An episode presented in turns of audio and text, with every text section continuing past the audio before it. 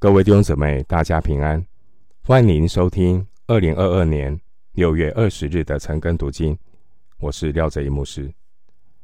今天经文查考的内容是《以斯帖记》第八章一到十节，《以斯帖记》第八章一到十节内容是王颁布命令，准许犹太人自卫杀仇敌。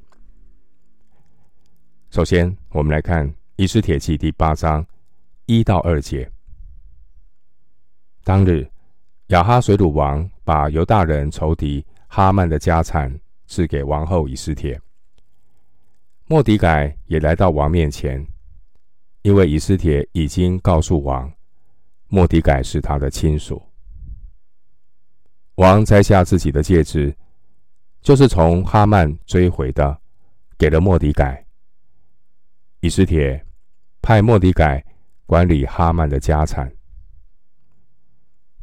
一到二节，这是延续第七章。我们看到一个大翻转，国王将哈曼的家产给了以斯帖，将哈曼的位分给了莫迪改。恶人哈曼夸耀自己有富厚的荣耀。五章十一节。恶人哈曼还想要夺取犹大人的财物，三章十三节。结果呢，自食恶果，在一日之内，王就把犹大人仇敌哈曼的家产赐给王后以斯帖。第一节，恶人哈曼，他之前还夸耀，王呢抬举哈曼，使哈曼超乎首领臣仆之上。五章十一节。结果呢，高兴得太早。上帝翻转，一日之内，哈曼的地位就给了莫底改。第二节，骄傲的阿哈曼呢，他自食恶果，就如同箴言二十六章二十七节所说的：“挖陷坑的，自己必掉在其中；滚石头的，石头。”必翻滚在他身上。箴言二十六章二十七节。经文第二节提到戒指，原文是印章戒指。印章戒指是用来压在软蜡上或是风泥上，相当于在文件上签名。王把自己的戒指交给末底改，就像法老摘下戒指给约瑟。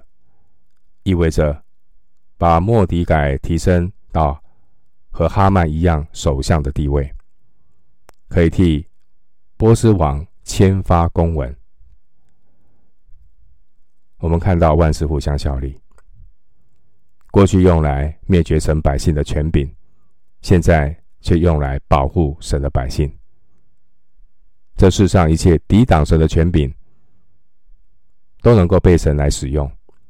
为上帝的旨意来效力，我们要多多的为执政掌权者祷告。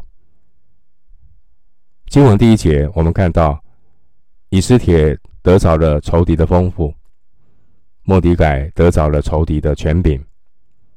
正如基督耶稣，他升上高天的时候，掳掠的仇敌，将各样的恩赐赏给人。以弗所书四章八节。但这还不是最喜乐的结局，因为哈曼虽然已经被打败，然而哈曼之前设计害犹太人的恶魔，这些恶的诡计呢，还没有被除掉。就如同基督耶稣已经在十字架上打败了仇敌，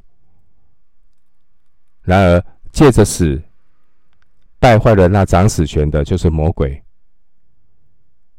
但是，罪和死的律仍然还在影响世上的人。罗马书八章二节。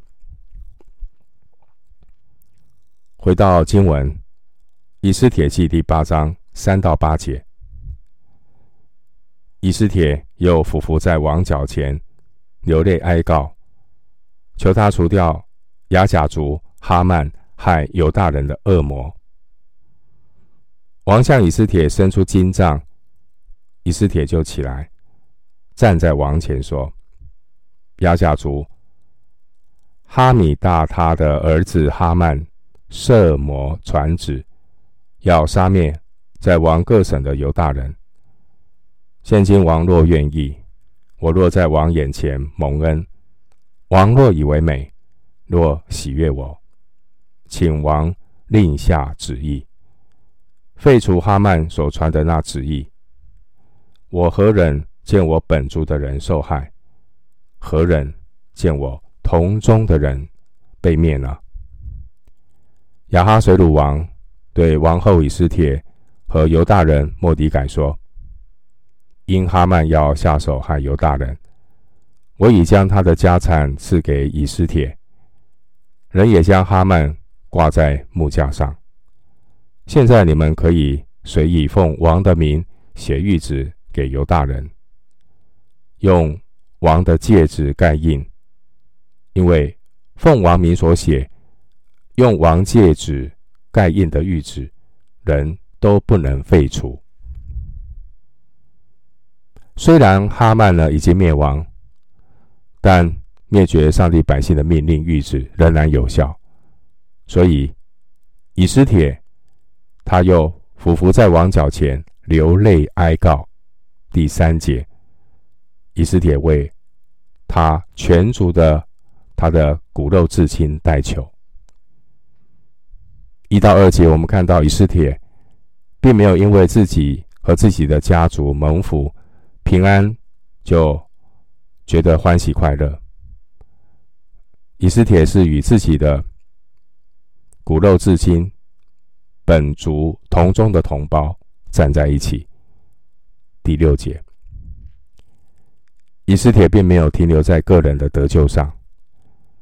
以斯帖他是站在神百姓全体的地位上。这是我们每一个信徒应该有的见证。我们都是肢体，我们必须要活在身体里，才能够见证。基督的身体，也就是教会。以斯帖他知道，波斯王的旨意是不能够更改的，所以以斯帖强调是废除哈曼所传的那旨意。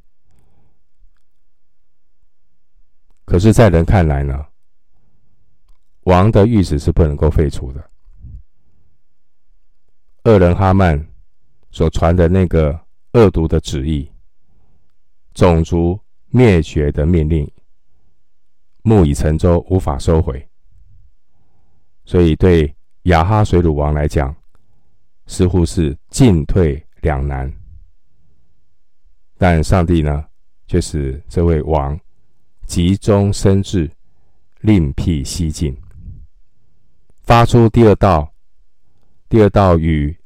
上一道命令完全相反的一道命令，用第二道的命令来抵消第一道命令所带来的伤害。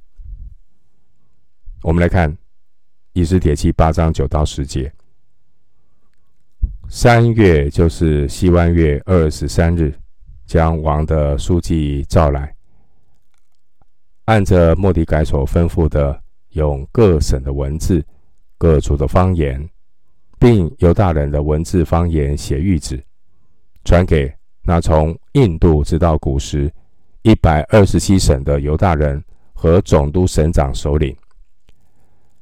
莫迪改奉亚哈水鲁王的名写谕旨，用王的戒指盖印，交给骑御马圈快马的一族传到各处。经文第九节呢，是原文圣经中最长的一节。原文呢有四十三个希伯来词，一百九十二个希伯来字母。第九节是希伯来圣经最长的一节经文。第九节提到西湾月是犹太历的三月，大约是。阳历主前四百七十四年六月，第九节西湾月二十三日，这距离王发出第一道谕旨，谋害犹太人的时间呢，已经过了七十天。上帝百姓的生命被威胁了七十天，就好像他们被掳了七十年。这第二道的命令，特别要加上犹大人的文字方言，第九节，表明了这道的谕旨命令，特别要让犹大人留意。因为第一道的谕旨完全忽略犹大人的存在。第十节也特别提到，交给骑御马圈快马的异族，表示呢，神做事有定时，到的时候，神的热心必要成就这事。以赛亚书九章七节，弟兄姐妹，在我们的生命过程当中。我们是否也曾经经历这样备受煎熬的七十天呢？那一种煎熬的七十天，你感受到好像神隐藏了，以至于我们不得不来呼求耶和华。你忘记我要到几时呢？要到永远吗？耶和华，你掩面不顾我要到几时呢？诗篇。十三篇第一节，但弟兄姊妹，不要灰心，不要丧胆。虽然有那煎熬的七十天，但神做事有定时。我们需要做的就是忍耐等候，警醒祷告。神始终在那里掌管一切，等他所定的时候到了。拯救的行动就立刻发出来。神绝不单言，他永不误事。我们今天经文查考就进行到这里，愿主的恩惠平安与你同在。